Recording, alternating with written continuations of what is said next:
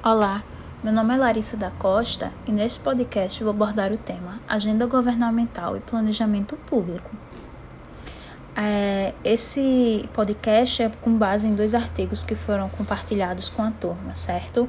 Dois textos onde podemos nos basear e fazer nossos apontamentos. É, a abordagem do primeiro texto traz os gestores como autores centrais do planejamento estratégico. Para identificar uma situação problema, é necessário ter visão específica e sistêmica, através da qual será possível encontrar a solução do problema. Além disso, é preciso dar devida atenção aos subproblemas, que são os problemas que encontram-se dentro dos problemas. Por exemplo, se tem um problema no acesso à saúde pública, onde está a origem do problema? É na falta de estrutura, na qualificação dos profissionais, na gestão, né? É, a utilização da ferramenta de fluxograma pode auxiliar na identificação do nó crítico do problema. Quando os nós críticos são identificados, o diagnóstico do problema está concluído. É, o autor traz ainda também a classificação dos problemas em problemas estruturados e problemas quase estruturados. Né? O problema estruturado diz respeito ao problema onde é possível enumerar todas as variáveis envolvidas, determinando as relações existentes entre elas. Já o problema quase estruturado diz respeito aos problemas onde somente é possível identificar algumas das variáveis envolvidas e algumas relações, né? O autor ainda ressalta que os problemas podem ser vistos como ameaças, oportunidades ou obstáculos. E é necessário diagnosticar problemas atuais e potenciais problemas futuros, né? Para que o planejamento possa agir de maneira mais preventiva do que reativa, que é o que geralmente ocorre.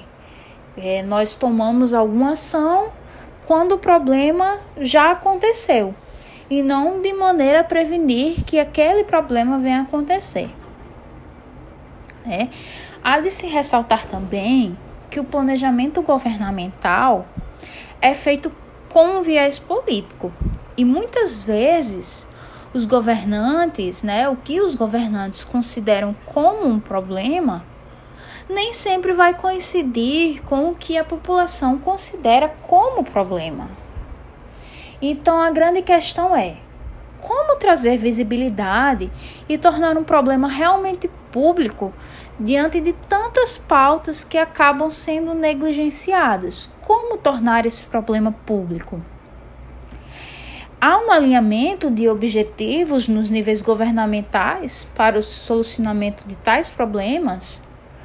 É necessário ter essa visão, uma visão ampla. Não é?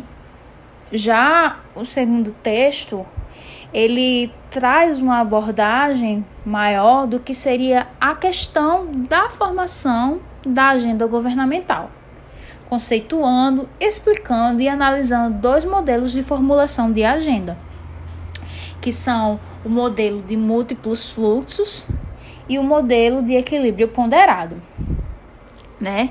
Kingdom define a agenda governamental como um conjunto de assuntos sobre os quais o governo e as pessoas ligadas a ele concentram sua atenção num determinado momento. Uma questão, ela vai passar a fazer parte da agenda governamental quando desperta a atenção e interesse dos formuladores de políticas. No entanto, apenas algumas delas são realmente consideradas em um determinado momento. E essas questões que são é, consideradas nesse determinado momento, elas compõem a agenda decisional.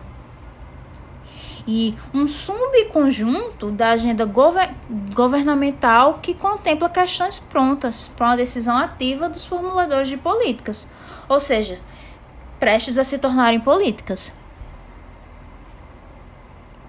O modelo de múltiplos fluxos, ele preocupa-se com os chamados estágios pré-decisórios da formulação de políticas.